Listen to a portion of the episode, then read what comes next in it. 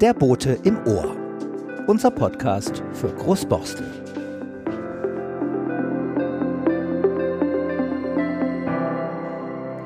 Die gute Nachricht verbreitete sich wie ein Lauffeuer. Großborstel erhält eine Montessori-Schule.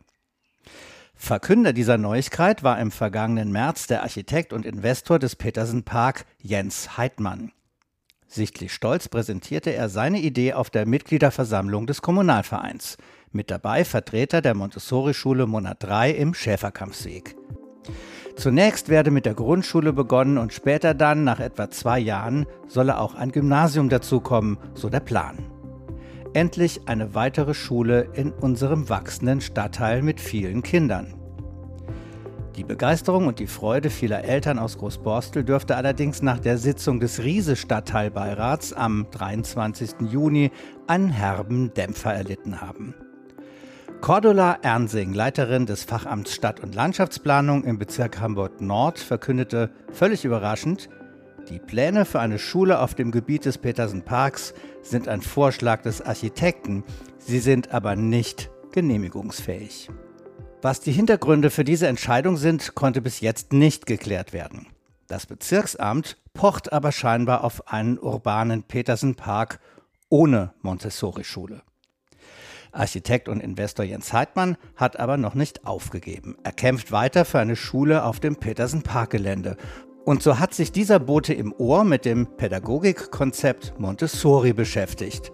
Einer besonderen Schule, die ganz sicher auch zu Großborstel passen würde.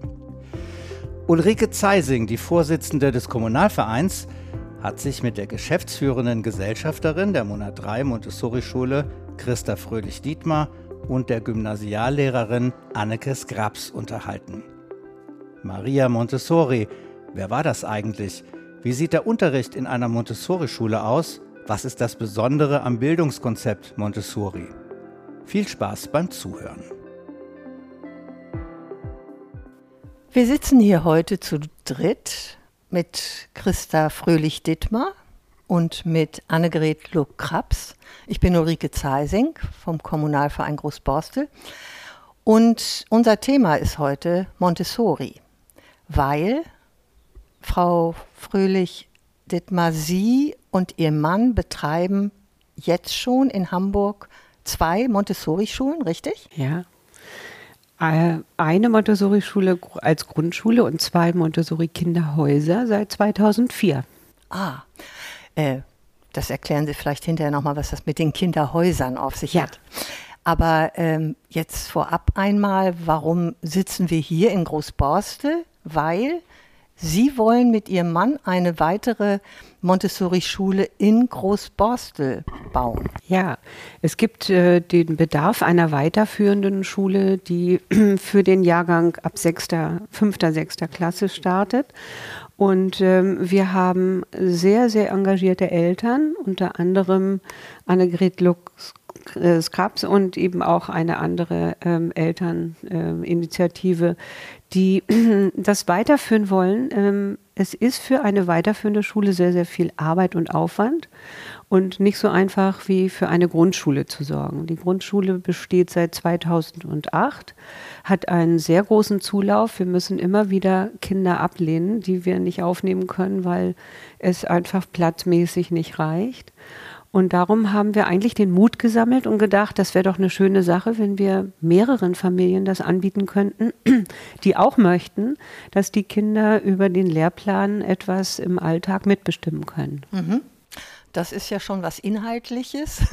äh, aber ähm, also jetzt erst noch mal kurz äh, zum, zum, zum Standort. Wie, wie kommt es, dass Sie für Großborstel äh, planen, also äh, dass wir hier eine weiterführende Schule wunderbar gebrauchen können, das ist klar, weil es gibt nur äh, die weitere private Schule, nämlich die Moderne Schule Hamburg, die von der Vorschule bis zum Abitur inzwischen arbeitet. Aber ansonsten gibt es inzwischen zwar mit der Karl-Götze-Schule hier in Großborstel eine fünfzügige Grundschule, aber keine weiterführende. Also wie kamen Sie auf die tolle Idee, hier in Großborstel Also Großborstel, der Standort, ist uns angeboten worden von Jens Heidmann, der ja der Architekt war, der uns in der Schäferkampsallee das Gebäude zur Verfügung gestellt hat, beziehungsweise gebaut hat. Mhm. Zur Verfügung gestellt hat uns das die jüdische Gemeinde.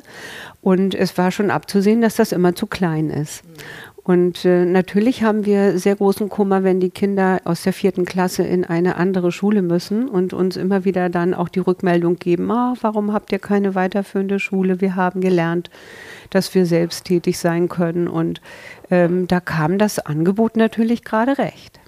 Ah ja, ich verstehe. Das heißt, für das Neubaugebiet Petersen Park was Jens Heidmann ja hier äh, als Investor und Architekt äh, in Großborstel betreut und äh, baut, äh, da hat er Ihnen einen Standort angeboten. Ah, und äh, habe hab ich das jetzt eben richtig verstanden? Wollen Sie hier jetzt dann äh, nur in Anführungsstrichen eine weiterführende Schule, also ab der fünften Klasse machen? Oder soll es eine Vollschule werden, von, von, also praktisch Vorschule bis zum Abitur? Ähm, es hat etwas mit dem Gebäude, mit der Gebäudeausrichtung zu tun. Es gibt einmal ein integrierte, äh, integriertes Gebäude innerhalb des Wohnkomplexes und dann gibt es eben ein Extra-Gebäude für die älteren mhm. Schüler, sodass wir denken, es ist eine Grundschule und eine weiterführende Schule, die ähm, unter Umständen sogar bis vierzügig sein könnte. Mhm. Ähm, unser Anliegen ist aber jetzt nicht, die Schulen mit vielen Schülerzahlen voll zu tun und äh, die Quantität sozusagen im Auge zu behalten, was man allerdings muss, um die Mietkosten und die Unkosten zu begleichen. Aber auf der anderen Seite ist eben die Qualität sehr wichtig. Und ähm, davon versprechen wir uns, dass wir räumlich das mal so gestalten können, wie Montessori das eigentlich für die Schüler der Selbstorganisation im Unterricht eben gedacht hat. Gut, also bevor wir jetzt dazu kommen, weil äh, das ist für mich auch Neuland und da bin ich richtig gespannt. Was ist nämlich Montessori? Was unterscheidet Montessori von anderen Modellen? Äh, Sie haben jetzt äh, mehrfach gesagt, dass eben Selbstbestimmung und Mitarbeit und äh, Frau Lux Krabs, Sie sind älter, Eltern, Mutter von Kindern, die in die Montessori-Schule gehen, richtig? Genau, das bin ich. Ähm, also ich habe drei Kinder dort, ein Kind in der vierten Klasse und eins in der dritten Klasse und eins in der Vorschule. Mhm. Und ich habe eben beim Vorstellen gehört, dass Sie aber irgendwie mehr machen wollen in Zukunft, wenn es diese neue Schule geben wird. Ist das richtig oder habe ich da mich verhört? Ja, also ich bin außerdem auch selbst Lehrerin und habe so. mich schon entschieden, also habe tatsächlich schon ein Montessori-Diplom gemacht, einfach aus freien Stücken, weil ich an den Kindern gesehen habe, was das für ein unglaublich gutes Konzept ist. Also meine Kinder arbeiten so selbstständig und haben so ein großes Interesse an so vielfältigen Themen, dass ich gedacht habe, das möchte ich selbst auch beruflich weiter forcieren und habe dann einfach parallel zu meiner Tätigkeit als Lehrerin an einem bisher ganz normalen Hamburger Gymnasium dann nebenbei diese Montessori-Ausbildung schon mal einfach gemacht. Ja. Also Sie, es gibt eine quasi eine Montessori-Akademie oder wie muss ich mir das vorstellen, wo man diese spezielle Fortbildung machen kann? Ähm, ja, das kann man in Hamburg machen. Es gibt ähm, die Tanja Pütz, die tatsächlich ähm, so etwas anbietet. Und zwar fand das bisher statt in Hamburg-Bergedorf. Ähm, es gibt aber noch andere Möglichkeiten, diese Montessori, dieses Montessori-Diplom zu erwerben. Ähm, ja, also das gibt es eigentlich deutschlandweit. Also wenn man sich dafür interessiert, kann man das im Netz recherchieren und sich dann zu einem solchen auch sehr langfristig angelegten Kurs, also es dauert zwei Jahre, anmelden und dann, ja. Und ist das ähm, äh, diese Ausbildung, und da kommen wir jetzt schon so ein bisschen auf die Inhalte, ist das eine Ausbildung, die für Grundschule und Gymnasium praktisch einheitlich ist? Lernt man da äh, bestimmte Grundsätze der Montessori Pädagogik kennen oder ist das unterschiedlich, je nachdem, ob ich Vorschulkinder oder äh, Elftklässler nachher habe? Also grundsätzlich ist es so angelegt, dass das Montessori-Diplom tatsächlich übergreifend ist und dass man da die wirklich die Grundsätze erlernt, egal jetzt für welche Altersstufe.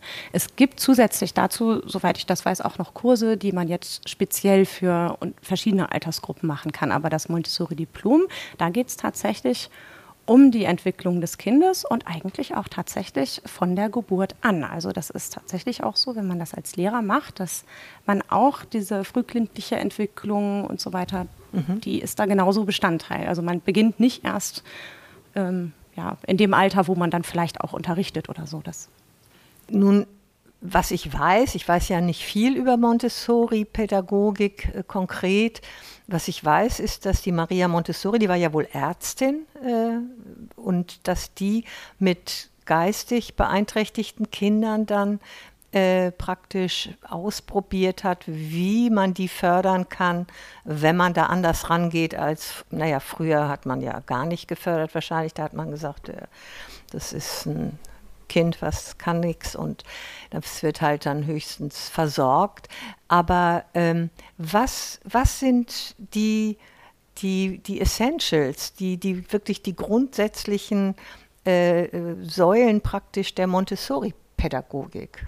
Also die Ausbildung beinhaltet eben die Entwicklung der Kinder und zwar die Entwicklung ähm, für eine bestimmte Altersgruppe und dafür gibt es Fördermaterialien. Mhm. Die hat Montessori von einem französischen Ärzteteam Etat und Séguin abgeguckt. Also sie ist nach Frankreich gefahren und hat geguckt, was macht denn dieser Arzt für die Entwicklung von behinderten Kindern.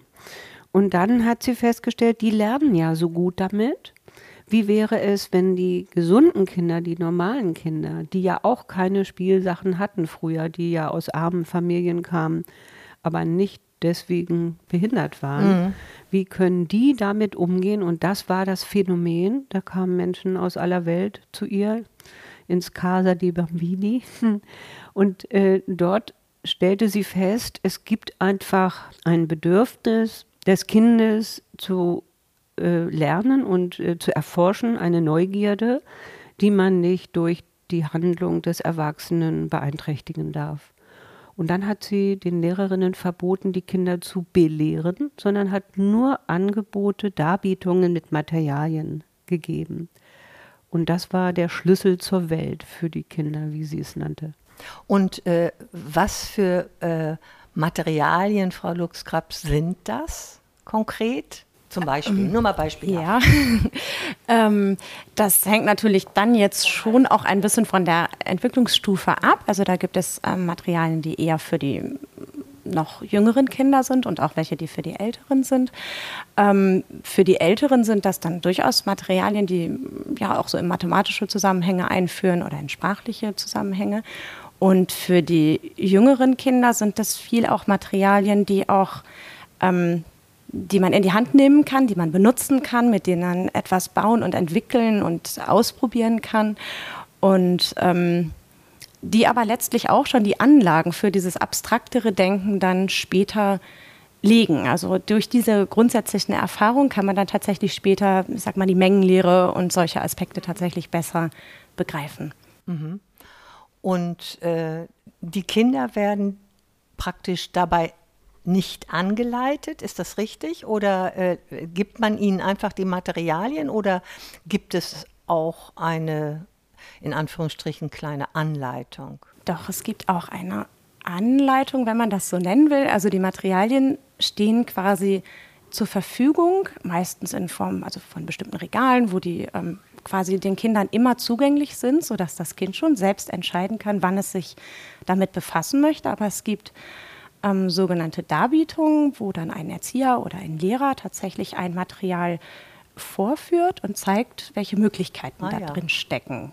Und ähm, dann entscheidet das Kind aber tatsächlich selbst, wann es sich dem genauer widmen möchte. Und diese Einführungen sind auch im Allgemeinen tatsächlich nur dann für ein bestimmtes Kind oder für zwei, drei Kinder gedacht. Also das ist nicht so im herkömmlichen Sinne quasi unbedingt für die gesamte Klasse oder für so eine große Gruppe, sondern es ist sehr fokussiert auf die einzelnen Kinder, die sich diesem Material auch zuwenden und die das für sich gerade entdecken möchten. Wie, wie groß ist denn die Klassenstärke, Frau Fröhlich? Also Generell ist die Gruppengröße immer so bis 20, bei jüngeren Kindern äh, 15, 16. Aber ähm, ich möchte das nochmal ergänzen. Montessori hat gesagt, das Material ist schon eine Aufforderung durch seine Struktur. Zum Beispiel gibt es da einen rosa Turm. Damit fängt man an in der Krippe, der äh, sich sozusagen verjüngt von 10 mal 10 mal 10 Zentimeter auf 1 Zentimeter, sodass man eigentlich den Gesichtssinn äh, aufbaut und strukturiert, indem man den Turm so gestaltet, dass der Abstand immer wieder sichtbar und nachprüfbar mit diesem kleinen einzelnen äh, äh, Kubus ist. Und, äh, und so ist eigentlich gemeint, die Kinder sollen damit hantieren. Die sollen sehen, wie ist die Anordnung. Die Anordnung ist im Regal schon zu sehen oder wird auf dem Teppich aufgebaut. Und dann fühlen sie sich nicht nur aufgefordert, sondern auch ermutigt, das mal anzufassen und damit umzugehen. Und finden teilweise selbst heraus, welche Struktur ist da gegeben. Und dann kommt die Darbietung, was kann die nächste Stufe dieser Arbeit sein. Und ähm, das ist eigentlich das Phänomen, dass die Kinder von sich aus merken, sie sind fähig, sie können etwas, äh, sich selber bilden sozusagen, selber etwas erfahren. Und äh, so sind im Grunde die Regeln für alle Montessori ausgebildeten Menschen, Lehrern, Erziehern, ähm, Materialien selber nach dieser Struktur auch herzustellen. Also nach dieser Drei-Stufen-Lektion. Das ist ein Turm, ähm, welcher, äh, welcher Kubus hat welche Größe, gib mir den kleinsten oder den größten und dann zum Schluss sagt mir das Kind, das ist der größte, das ist der kleinste und baut ihn selber wieder auf. Ist es vielleicht auch ein Problem, dass in den in Anführungsstrichen anderen normalen Schulen nicht diese Einzelarbeit mit ein, zwei, drei Kindern passieren kann? Äh, also äh, ist das vielleicht ein, ein Unterschied, dass dort, äh, also wobei ich das nicht genau weiß, wie das heute in Grundschulen und so weiter aussieht, ja. aber wo ist da vielleicht der Unterschied? Der Unterschied ist der Erfahrenswert ähm, selbst auszuwählen, welches Material ist gerade für mich wichtig. Wenn wir in der Schule bedenken, dass wir ähm, eins bis vier Jahrgänge gemischt haben in einer Klasse, dann muss man natürlich differenzieren und dann differenzieren die Kinder von sich aus auch über die Aufgabenstellung, wie kann ich das machen und untersuchen selbst, welches Material kann ich dafür verwenden, wie mache ich das. Das heißt, sie forschen. Und ähm, damit ist ihnen sozusagen der Lehrauftrag in die Hand gegeben. Das heißt, die Aufgaben bekommen sie, aber sie führen den Auftrag aus und erzählen uns oder erzählen anderen Kindern und zeigen auf innerhalb der Dokumentation, die dann dazu gehört, wie sie das gemacht haben. Und damit merken sie, was sie gelernt haben. Das heißt, es wird nicht Frontalunterricht gemacht, was wir auch an manchen Stellen natürlich einsetzen und auch einsetzen müssen. Zum Beispiel bei den kosmischen Erzählungen gibt es immer eine Vorführung mit Material, aber auch mit Aufgabenstellung an die Kinder. Da sind alle Kinder aus der Schule dabei und sehen dann auch, ähm, was bietet sich jetzt als Folgeaktivität dafür an. Ähm, und dann haben wir in der Situation natürlich auch immer das Ausprobieren. Ich glaube, dass in den staatlichen Schulen es noch nicht erkannt ist, dass Kinder erst mal ausprobieren, wie geht das, bevor sie in der Lage sind, die Leistung zu zeigen. In der staatlichen Schule wird sofort auf Leistung geguckt. Aber eine Frage, also oder zwei Fragen. Die eine Frage, äh, habe ich das richtig verstanden, dass ähm, dass Sie gemischte Altersgruppen haben in den Klassen? Also von der ersten bis vierten Klasse sind das gemischte Gruppen. Ist das Programm oder ist das äh, geschuldet einem, einem, ich sag mal, ökonomischen Zwang, Frau Luxkaps? Nein, das ist tatsächlich Programm. Also das ähm, sollte eigentlich in allen Montessori-Schulen so der Fall sein, dass immer jahrgangsübergreifend gearbeitet wird. Also nicht nur Kinder aus der ersten Klasse, alle in einer Klasse, sondern eben Klasse 1 bis 4 oder 1 bis 3. Das ist an den Schulen schon verschieden gestaltet. Und das hat, wie ich denke, auch den ganz positiven Effekt, dass die Kinder gar nicht erst in dieser ähm, Kategorie des sich Vergleichens und dieses Leistungsdrucks so stark stecken, sondern da geht es tatsächlich darum, dass jedes Kind quasi an seinen eigenen Fähigkeiten arbeitet, also von, auf dem Stand, wo es tatsächlich dann gerade ist und ähm, die Kinder auch sehr stark voneinander lernen. Also die Älteren, den Jüngeren ihre, ihr Wissen und ihre Erfahrung weitergeben und das ist ja auch in der Bildung tatsächlich äh, schon ein ganz klarer Fakt, dass natürlich Kinder, wenn sie etwas selbst anderen erklären, dadurch das auch nochmal richtig festigen und richtig inhaltlich tief durchdringen. Und also ich denke, dieses Miteinander ist ganz, ganz wichtig. Also das ist tatsächlich so ein Grundbaustein. Das heißt also auch ganz stark äh, hat das Auswirkungen auf das soziale Lernen und soziale Zusammensein. Also es ist ja mehr wie in einer Geschwistergruppe vielleicht, wenn man denn eine große Familie hat, äh, ohne dass es eben die Geschwister sind, wo dann ja manchmal auch ein bisschen die Konkurrenz um Muttern und Vatern ist. Aber ähm, ja, das, das heißt, es ist nicht nur diese äh, ich, ich gucke immer, bin ich in meiner ersten Klasse hier der Beste oder der Schlechteste oder wo, wo bin ich, sondern da ja so viele Ältere da sind, die sowieso was besser können, äh, verschwimmt das dann wahrscheinlich eher oder ist nicht so der Druck da. Ich muss mich profilieren. Ist das so? Also es ist eigentlich ein Führungskräftetraining weil alle arbeiten zusammen an der gleichen Sache und jeder bringt seine Ressourcen ein. Und das haben ja inzwischen Führungskräfte in allen großen Firmen ja schon teilweise umgesetzt. Teilweise. Äh, ja, man muss dazu sagen, äh, es gibt immer gute und äh, welche, ja. die noch ein bisschen langsamer sind. Aber das ist genau der Punkt, dass die Verantwortung für das Lernen, für die Zukunft, für ihre Karriere, die Schüler sehr früh auf sich nehmen und auch dahin geleitet werden, zu unterscheiden, was ist jetzt sinnvoll und was ist nicht sinnvoll. Das heißt, natürlich machen Kinder gerne Quatsch. Oder sie wollen die Anforderungen, die ein Lehrer jetzt stellt, nicht unbedingt gleich sofort erfüllen. Und ihnen dann den Freiraum einzuräumen, heißt, es ist auch ein Machtverzicht der Erwachsenen innerhalb dieser Lerngruppe damit wir nicht, ähm, ich sag mal, vielleicht querschießen und sagen, die Schüler lernen nur, weil sie die Lehrerin lieben. Natürlich dürfen sie die Lehrerin oder den Lehrer lieben. Und das ist ja auch gerade das Schöne. Aber es ist eben ein, äh, eine Balance da zwischen der Gleichwertigkeit und der Lernfähigkeit. Und diese Lernfähigkeit, die bringt ja jeder eigentlich mit. Die geht aber verloren, wenn man über Beziehungen oder über, ich sag mal, Dogmen ähm, ähm, fehlgeleitet wird. Und deswegen haben wir zum Beispiel ja auch, oder ich persönlich, nochmal rausgearbeitet in meiner Diplomarbeit, dass Herr Alfred Adler dafür äh, Montessori sehr viel Anleitung gegeben hat, zu sagen, Ermutigung findet nur statt, wenn wir Machtverzicht üben. Und Ermutigung ist der Motor für das gute Lernen und für das privilegierte Lernen, eben, dass auch ein Schüler allein etwas für sich erarbeiten kann und nicht in der Klasse muss und auch nicht vergleichen muss, sondern er steht da mit seiner Person und seinen Fähigkeiten und ist ein Modell. Und diese Modellhaftigkeit ist eben nur über die Jahrgänge zu erreichen. Mhm. Jetzt mal eine konkrete Frage. Wie lernen die Kinder denn schreiben und rechnen? Ich meine, äh, das eine ist ja, äh, wenn man sagt Mengenlehre und so weiter, da, das kann ich mir noch sehr gut vorstellen, auch mit, mit eben den verschiedenen Formen und die man auch anfassen kann und ist, wie viel sind das und so. Aber wie ist das mit Schreiben zum Beispiel und Lesen? Ja, also auch dafür gibt es tatsächlich Materialien, die das ähm, ermöglichen und wo die Kinder auch tatsächlich sehr selbstständig mitarbeiten können.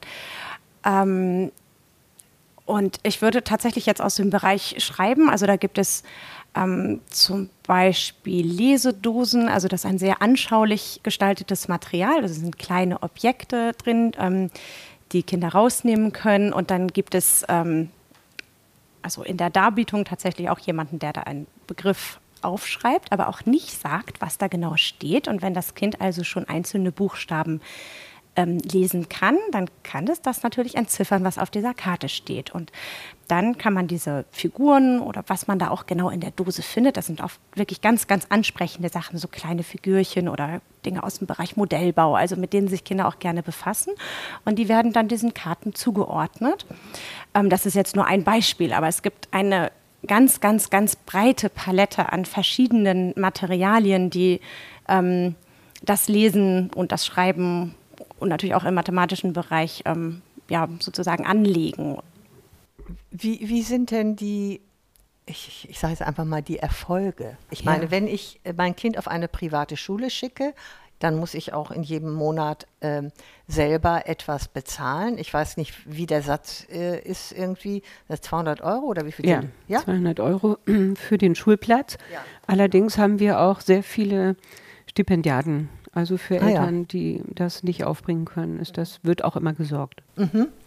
Das ist ja äh, ein einheitlicher Satz für alle Privatschulen, jemals hier in Hamburg, das äh, ist, ist, mir klar. Also, aber Sie, Sie unterstehen ja auch äh, der, der Schulaufsicht sozusagen und äh, die Kinder müssen, die Montessori-Kinder müssen dann ja irgendwann nach Klasse 12 oder 13, ich weiß nicht, wie lange Sie es machen, äh, ihr Abitur machen, ganz normal, wenn sie es denn machen wollen. Also müssen dann ja oder auch schon nach der 10. Klasse ihre mittlere Reifeprüfung machen.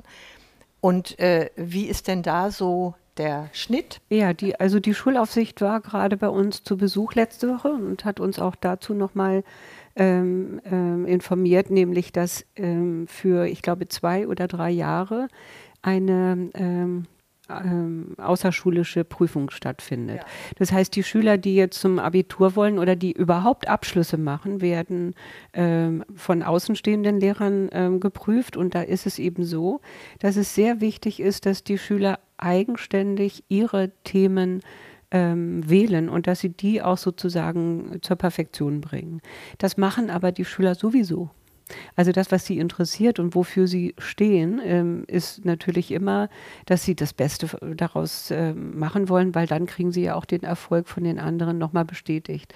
Und ähm, die Schulbehörde hat natürlich Vorgaben, die wir niemals unterlaufen würden, auch nicht den, äh, ähm, den Leistungsstand, der für, jedes, für jeden Jahrgang st äh, steht. Aber um das nochmal zu sagen, der Erfolg liegt eigentlich in dem Prozess.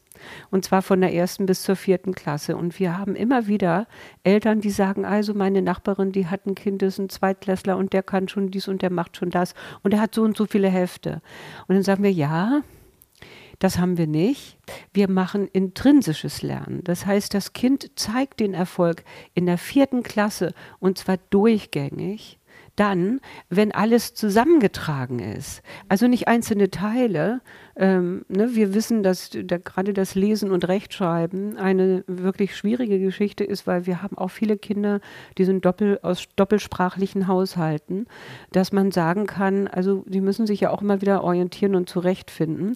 Und das passiert natürlich nicht nur übers Sprechen, sondern eben übers Lesen. Und ähm, da kann ich nur sagen, dass das der Montessori-Pädagogik geschuldet ist, dass es eben normale Bücher wie Bibliotheken in unserer Schule gibt und nicht nur Schulbücher, die schon vorgegeben sind und schon vom Anfang klargestellt ist, was am Ende dabei herauskommen muss. Das heißt, unsere Kinder bilden sich weltlich. Die bringen alles, was sie zu lesen haben, alles, was Magazine sind oder Dinge, die wir auch aus der Bücherhalle ausleihen und so weiter, bringen sie äh, in, ihr, in ihr Verstehen ein. Und deswegen ist eigentlich der Abschluss und der Erfolg ähm, sehr, sehr vorprogrammiert. Und ähm, wir haben natürlich Kontakt zu den Schülern, die mal in unserer ersten Klasse waren. Die haben bei der zehnjährigen Jubiläumsfeier äh, sich zu mir hingesetzt und haben gesagt, Christa, wir müssen mit, mit dir jetzt mal sprechen. Das geht so nicht weiter. Die Leute im Gymnasium wissen überhaupt nicht, was die Schüler brauchen. Die haben äh, PCs in ihrem Schrank, ähm, die wissen überhaupt nicht damit umzugehen. Ähm, wir kriegen keine Aufgaben außer Zettel. Wir können eigentlich keine Exkursionen eigenständig machen und die vertrauen uns gar nicht, dass wir uns trotzdem für unser Lernziel interessieren und, und, und. Und das war eigentlich so für mich der ausschlaggebende Faktor, dass ich gesagt habe, Leute, wir setzen uns zusammen und gucken mal, wie soll eigentlich die Schule sich entwickeln. Und das ist die Aufgabe unserer Projektleitung, unserer Elterninitiative, äh, das auch nochmal zu eruieren und mitzubedenken, weil es klappt nur, wenn wir die Kinder und Schüler mitnehmen. Und ich denke, das ist eine ganz tolle Aufgabe, weil das unsere gesamte Gesellschaft eigentlich nochmal auf den Punkt bringt, wie wertvoll jedes Menschenleben ist und wie wertvoll jedes Wissen ist und wir oft daran einfach vorbei schreddern und das gar nicht wahrnehmen. Und äh, ich komme ja aus einer Generation, wo das schon immer so war. Kinder hatten nichts zu sagen. Und jetzt ähm, denke ich, haben wir mit Monat 3 eigentlich ein gutes Vorbild geschaffen und hoffen, dass das natürlich auch in der weiterführenden Schule so sein wird. Wir sehen jedenfalls an dem Erfolg, dass die Eltern das wünschen, dass sie da äh, sehr engagiert sind und äh, sehr beteiligt sind. Und ich denke, äh, dieses Ziel eint uns alle, ähm, dass wir unsere, unser Wissen, unsere Anstrengungen ähm, weiter in die Richtung bringen. Und ich würde mich sehr freuen, wenn auch weiterhin Menschen, die zu uns kommen, da mittun. Wir sind herzlich eingeladen. Ja, äh, das heißt, ähm, Frau Lux-Krabs, Sie würden, wenn diese Schule hier in Großborstel zustande kommt, Sie würden dann dort arbeiten. Können. Ja, genau. Also das könnte ich dann machen. Also ich finde das im Moment eine interessante Perspektive. Denn ja. ich finde wirklich, also ich habe natürlich im Rahmen dieser Ausbildung auch verschiedene Montessori-Schulen angeguckt und ich muss tatsächlich sagen, obwohl ich ja die ganze Zeit auch unterrichte in einer Schule, bin ich in den Montessori-Schulen immer beeindruckt, wie konzentriert und intensiv da gearbeitet wird. Das ist wirklich ganz immens. Also dass die Kinder so einen tollen Fokus haben und wirklich von sich aus so intensiv in den Themen richtig drinstecken, das ja, ist einfach ganz toll. Also kann ich, hm. kann ich mir gut vorstellen. Äh, es gibt Kinder, die können nur so lernen. Die schaffen es nicht, den ganzen Tag auf dem Stuhl zu sitzen oder in diesen Blöcken von anderthalb Stunden, was ja dann schon ja. viel ist, 45 Minuten sich aufzuhalten. Und ich finde, es gibt so viele gute Lehrer. Und es sind eine ganze Reihe von Lehrern immer bei uns in der Hospitation, weil sie sagen, sie kommen eben nicht damit zurecht, dass das System immer noch so ist. Sie haben schon den Anspruch und wollen das auch so machen. Und es gibt in den Kursen, in den Montessori-Kursen sehr, sehr viele Lehrer, die da teilnehmen und die ihr Diplom machen. Aber die Umsetzung hapert. Und das bedeutet auch, sie kriegen die Materialien nicht. Es müsste viel freigestellt werden an Geldern. Die Schulbehörde hat natürlich gerne ähm, eine Abrechnung und äh, teilt gerne auch das Geld zu, was ja wichtig ist. Der Haushalt muss stimmen. Und dennoch muss man dazu sagen, ist es eben einfach auch in der Ausbildung ein, ein äh, fragliches Vorgehen, wie ein Lehrer seine Prüfung machen muss. Und ähm, an dieser Stelle ist es eben einfach dem nicht ähm, ähm, freigestellt zu sagen, äh, ich gehe da in Beziehung, sondern das, was auf dem Papier steht, muss am Ende bei herauskommen. Und deswegen sind wir immer noch in dem alten System. Und ich glaube, da sind viele Lehrer meiner Meinung, die sagen, und wir brauchen ja auch Lehrer für unsere Schule, ähm, deswegen möchte ich da auch Werbung machen. Ähm, es ist einfach wichtig, dass man auch Dinge selbst entscheiden kann. Das heißt, das, was die Schüler können, das sollen auch die Lehrer können. Und so ist unser Team aufgebaut. Und wir haben jetzt auch einen Schulleiter, der aus Holland kommt kommt, der selber äh, 80 Prozent ähm, Pädagogik gelernt hat und der nur über Beziehung funktionieren kann ähm, und sofort natürlich auch merkt, was er an ähm, äh, an Grundlagen, an Basiswissen einbringen kann, aber auch bei den Kindern entdecken kann.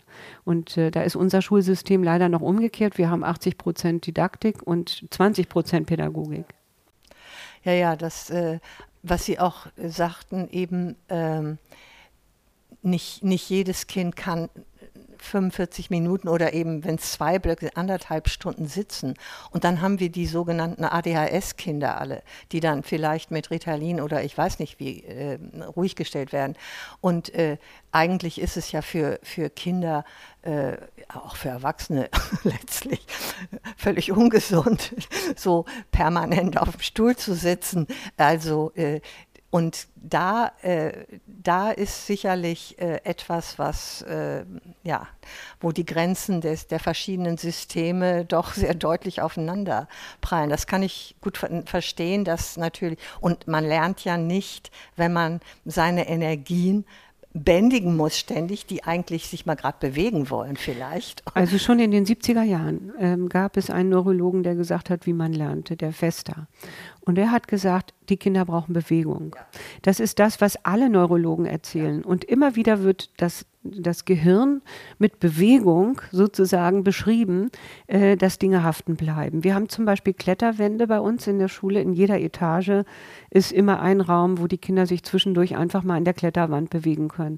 Und ähm, wenn wir jetzt davon ausgehen, was ist die Grundlage von Montessori, genau das hat sie nämlich mit herausgefunden, dass die Kinder sich immer bewegen und wuseln. Und wir haben als Erwachsene die Aufgabe zu sehen, welche Intention hat denn ihre Bewegung? Wo gehen die denn hin? Was machen die denn da gerade?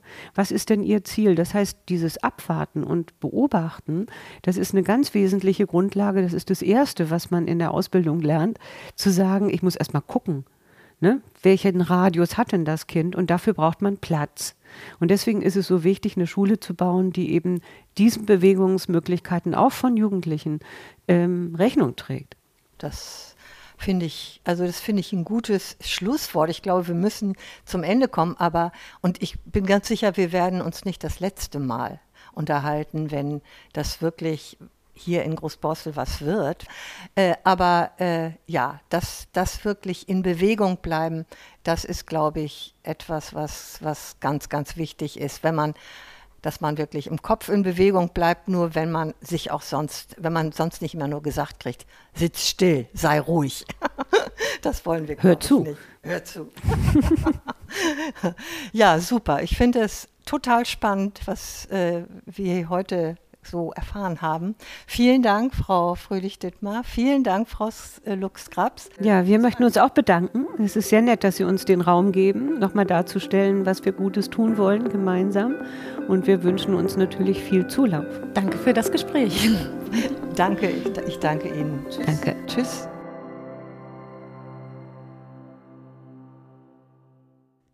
Diese Folge wurde präsentiert von Auf Wellenlänge www.aufwellenlänge.de